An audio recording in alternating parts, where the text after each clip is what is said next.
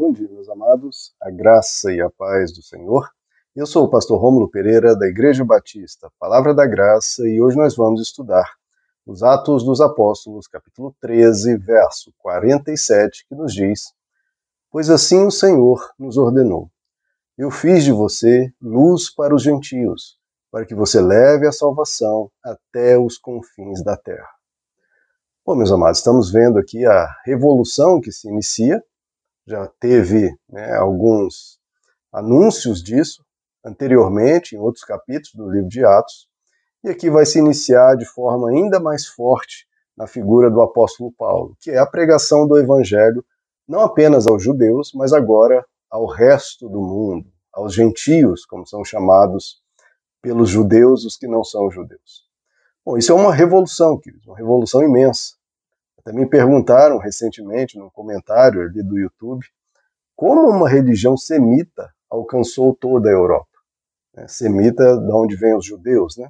Por que, que uma religião, entre aspas, semita alcançou a Europa inteira? Bom, basicamente porque não é uma re religião circunscrita a Israel. Não tem em sua doutrina, nos seus conceitos, um princípio de localidade, pelo contrário, de universalidade, de onde vem a palavra católica. É, o, por que, que os cristãos eram muito chamados de, como católicos? Não para prefigurar a diferença que hoje há né, entre católicos, evangélicos e outras correntes, mas para dizer que eles eram de uma religião universal. Então, olha como isso é característico. Era tão diferente a mensagem dos cristãos que come que começaram a ser chamados de católicos. Há lá os universais, no sentido, a religião deles né, não prega apenas em um país ou em uma cidade, eles pregam para todos os povos, para todas as nações. Olha que coisa estranha, olha que coisa diferente, olha que coisa única. É uma coisa meio que as pessoas sequer tinham dificuldade de entender, porque as divindades da antiguidade, em sua imensa maioria, eram divindades locais. Havia divindade da cidade, a divindade da, de, uma, de cada nação, havia divindade, digamos, de certos aspectos, né? a divindade da colheita, a divindade é, da, é, da fertilidade, a divindade da beleza, a divindade da guerra, etc. Agora, o Deus dos cristãos era um Deus que se espalhava por todos os povos, em todas as cidades, para todos os aspectos da vida, para tudo. Então, eles eram os universais, os católicos, aqueles que anunciavam a todos, sem distinção. Há inclusive uma frase repetida pelo apóstolo Paulo em suas cartas, ele diz: em Cristo Jesus não há distinção. Não há distinção. Em Cristo Jesus não há distinção entre judeus, gregos, bárbaros, citas, entre homens e mulheres, também não. Entre escravos e livres, ou qualquer condição social, também não. Olha como isso é revolucionário, queridos. Isso é absolutamente assim, explodir a mente das pessoas. Tão revolucionário que ela. Porque os judeus se achavam superiores aos gregos, os gregos se achavam superiores aos gregos, todos se achavam superiores aos bárbaros. Os bárbaros se achavam é, mais livres, os citas eram povos ainda mais diferentes. Então cada um dizendo que era superior ao outro, e vem o Evangelho e diz: não, é para todos. É um Deus para todos. Deus não faz acepção de pessoas, ele não faz diferenciação entre as pessoas, ele não escolhe, não, só quero as pessoas de tal povo ou com tal característica. Não, Deus é para todos. Ele criou a todos. Ele morreu na cruz para todos, para qualquer um, de qualquer nação, de qualquer condição social, de seja homem, seja mulher, seja de qualquer raça que seja, não interessa. Deus não vê o ser humano por essas aparências. Ele vê o coração. Ele vê o coração. Isso, queridos, para a época era absolutamente revolucionário. Para o planeta. Então, quando uma ideia chega assim, muda o planeta, nós temos que ficar de olhos bem abertos, porque isso não é uma ideia humana revolucionário demais, impactante demais, é gigantesca demais para um ser humano conceber. Isso veio de Deus. Como uma religião semita alcançou a Europa inteira, não sendo uma religião apenas semita, mas uma religião universal. E essa é a grande revolução que o Evangelho começava a fazer aqui. Já teve, como já dito, em alguns capítulos anteriores, pregação aos gentios, como em Atos 10, a Cornélio, mas ainda estava muito devagar. E o apóstolo Paulo aqui vai começar a intensificar essa pregação aos gentios. É claro que essa pregação aos gentios não é uma invenção do apóstolo Paulo. O próprio Jesus diz: olha, preguem esse evangelho, façam discípulos em meu nome, começando em Jerusalém, Judéia, Samaria e até os confins da terra.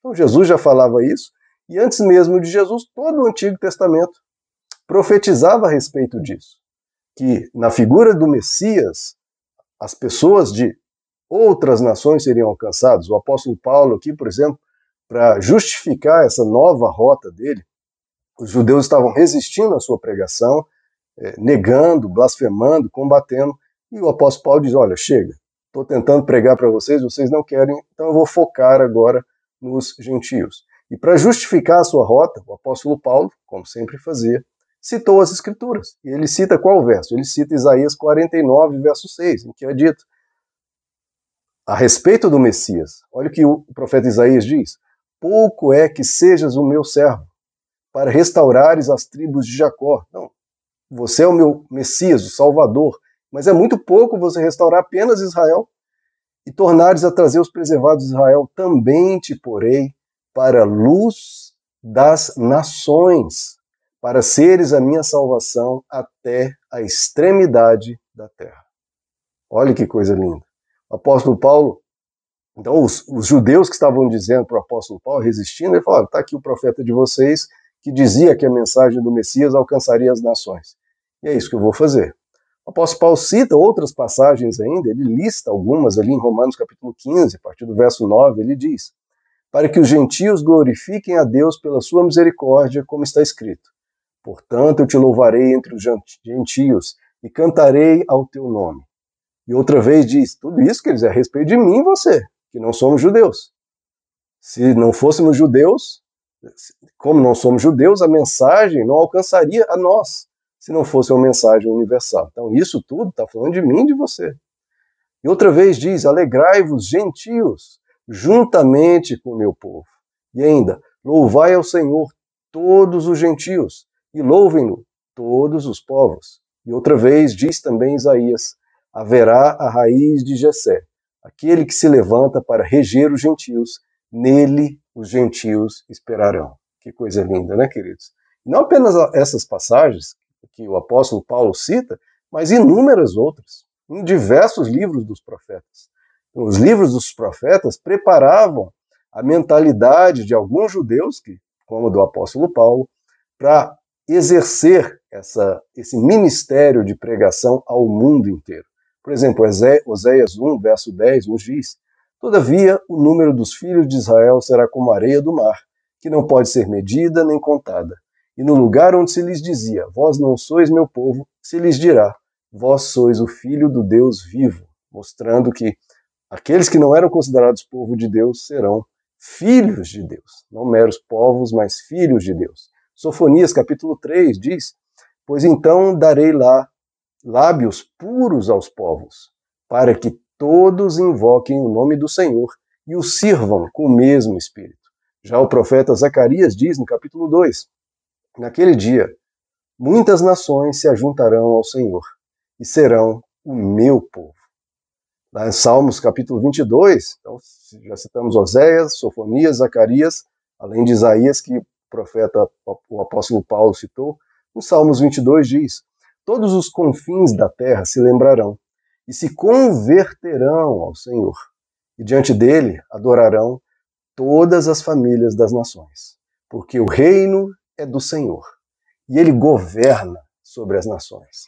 Então veja, queridos, que espetacular. Essas profecias que pareciam absolutamente impossíveis de acontecer, como próprio comentário foi feita a pergunta, como, meu Deus, uma religião semita, de um povo ali, de um, de um país inexpressivo, sem poder, sempre dominado, sempre conquistado. Como que a religião daquele país pequeno, daquele povo inexpressivo, conquistou eh, não apenas a Europa, mas o mundo inteiro, né? se expandiu e é anunciada pelos quatro cantos da terra? Como isso é possível? Bom, só através de uma ação divina mesmo. Como foi profetizado ao longo de milhares de anos que o nome do Senhor seria louvado, exaltado por todos os gentios em todas as nações por toda a terra. Essa profecia é uma profecia que se cumpriu. Então, se alguém tem dúvida, ah, será que as profecias da Bíblia se cumpriram? Aqui, ó. Temos provas de que alguma se cumpriu. Essa é claramente cumprida e você é a prova disso. Você nem precisa olhar para o lado, basta olhar para você mesmo. Você é a prova de que inúmeras profecias tidas como impossíveis, porque realmente impossíveis eram, ocorreram e ocorreu em você. Meu amado, que Deus te abençoe, a graça e a paz do Senhor.